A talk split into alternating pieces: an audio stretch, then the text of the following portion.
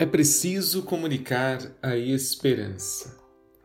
Meu irmão, minha irmã, eu sou o padre Tiago Cíbula, pároco da paróquia Santa Rita de Cássia, em Santo André. Hoje é segunda-feira, dia 1 de junho de 2020. Iniciamos um novo mês, uma nova oportunidade de sermos felizes, lutarmos pelo Evangelho e pela transformação da humanidade. Este mês de junho é dedicado ao Sagrado Coração de Jesus, mês também dedicado aos nossos dizimistas, aos quais nós agradecemos imensamente pela sua partilha, pelo seu amor, pelo seu compromisso com a comunidade cristã. Nos podcasts passados, demos início ao nosso percurso sobre o tema da esperança cristã. Relendo nesta perspectiva, junto ao Papa Francisco, algumas páginas do Antigo Testamento.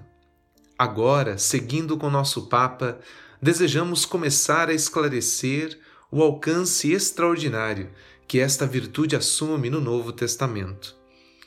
Quando encontra a novidade representada por Jesus Cristo e pelo evento pascal, a esperança cristã. Nós, eu e você, nós cristãos, somos chamados a sermos homens e mulheres da esperança. É claro, desde o primeiro texto que foi escrito, ou seja, a primeira carta de São Paulo aos Tessalonicenses. No trecho que ouvimos, podemos sentir todo o vigor e a beleza do primeiro anúncio cristão.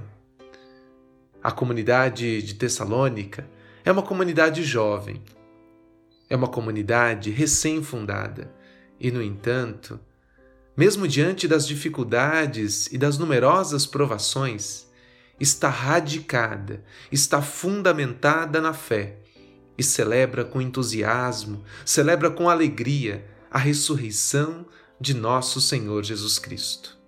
Então o apóstolo alegra-se de coração com todos, uma vez que quantos renascem na Páscoa se tornam verdadeiramente filhos da luz e filhos do dia. Tessalonicenses capítulo 5, versículo 5. Tudo isto em virtude da plena comunhão com Cristo.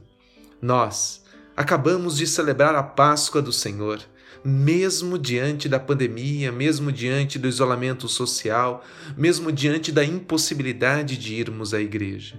Mas será que nós também celebramos com a mesma fé, alegria e entusiasmo a ressurreição do Senhor? Nós estamos em plena comunhão com Cristo ou estamos nos distanciando da mensagem do Evangelho e dos sentimentos do Sagrado Coração?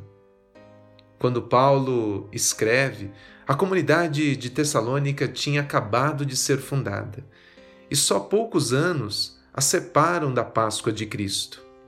Por isso, o apóstolo procura explicar todos os efeitos e todas as consequências que este acontecimento particular, este acontecimento singular e decisivo, isto é, a ressurreição do Senhor, esta ressurreição comporta para a história e para a vida de cada um de nós.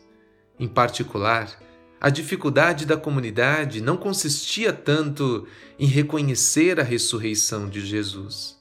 Todos acreditavam na ressurreição dos mortos. Sim, Jesus ressuscitou, mas a dificuldade consistia em crer que os mortos ressuscitam. E tal sentido, esta carta revela-se atual como nunca cada vez que nos encontramos diante da nossa morte ou da morte de uma pessoa querida, sentimos que a nossa fé é posta à prova, é posta em provação. Sobressaem todas as nossas dúvidas, todas as nossas fragilidades, e assim acabamos por nos questionar: mas realmente haverá vida depois da morte? Ainda poderei ver e reabraçar as pessoas que amei? No contexto atual, temos necessidade de voltar à raiz e aos fundamentos da nossa fé, de maneira a adquirir a consciência sobre aquilo que Deus fez por nós em Jesus Cristo e o que significa a nossa morte. Assim, meu irmão, minha irmã, mesmo neste tempo de pandemia, de isolamento social, nós somos convidados a reencontrar, retornar às raízes, aos fundamentos da nossa fé. Perante os temores e as perplexidades da comunidade, Paulo convida a manter firme sobre a cabeça, como um elmo, ou seja, uma espécie de capacete que nos protege, sobretudo nas provações e nos momentos mais difíceis da nossa vida. O que é este elmo? Este capacete que nos protege? É a esperança da salvação. Este elmo, eis o que é a esperança cristã. Um capacete que nos protege, um elmo que nos ajuda a buscarmos a esperança na salvação. Quando se fala em esperança, podemos ser levados a entendê-la segundo o significado comum deste termo, ou seja, em referência a algo de bom que desejamos, mas que pode realizar-se ou talvez não. Esperamos que aconteça. É como um desejo. Por exemplo, dizemos muitas vezes: Espero que amanhã o tempo esteja bom.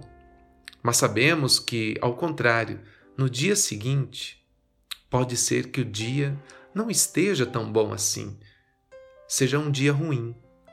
A esperança cristã não é assim, não é deste modo. A esperança cristã é a esperança de algo que já se cumpriu. Ali está a porta e espero chegar a esta porta. Luto para chegar a esta porta. O que devo fazer? Simplesmente caminhar. Mirar os nossos olhos em Jesus, em Suas palavras, e assim seguirmos, caminharmos em direção à porta. Tenho a certeza de que chegarei à porta, auxiliado por Deus, por seu Espírito Santo e pela comunidade cristã. Assim é a nossa esperança. Ter a certeza de que estou a caminho de algo que existe, não de algo que eu desejo que existe. Independente da nossa crença, a ressurreição existe. A esperança existe. E somos convidados a nos direcionarmos a esta esperança a esta salvação. Pai amado, Pai querido, neste dia em que iniciamos um novo mês dedicado ao Teu sagrado coração, rogamos as luzes do Teu Espírito Santo, para que venha iluminar a nossa mente, o nosso coração, os nossos passos. Ajudai-nos a superar as nossas fragilidades humanas e espirituais. Dai-nos a graça, Senhor, de não nos distanciarmos da verdade do Evangelho, não duvidarmos da esperança, nem titubearmos nas estradas da salvação. Dai-nos, Senhor, a graça de nos revestirmos com elmo do teu amor, da tua misericórdia dos sentimentos do seu coração e lutarmos por um mundo mais justo, fraterno e solidário uns com os outros, levando a esperança ao coração daqueles que não creem, não amam e não esperam. Isto vos pedimos, por intercessão de Santa Rita de Cássia, dos anjos e dos santos, por Cristo nosso Senhor. Amém. Meu irmão, minha irmã, muito obrigado pela sua participação. Força e coragem, você não está sozinho, a igreja está com você. É preciso comunicar a esperança. Comuniquemos a esperança cristã. Fique com Deus. Deus te abençoe. Deus abençoe você e sua família. Compartilhe este podcast e seja um anunciador da esperança cristã. Fique com Deus Até amanhã.